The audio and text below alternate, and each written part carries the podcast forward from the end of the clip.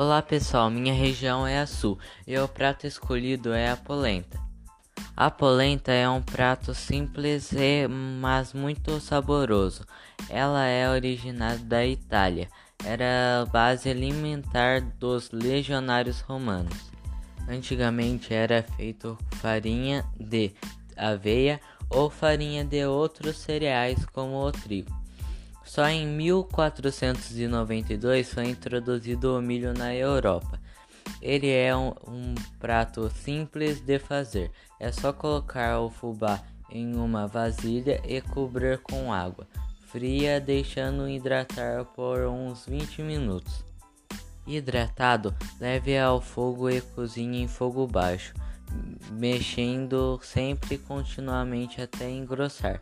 Adicione a pimenta e o sal a seu gosto e o prato está pronto. Você pode cobrir com molho de carne moída. O resultado é muito bom.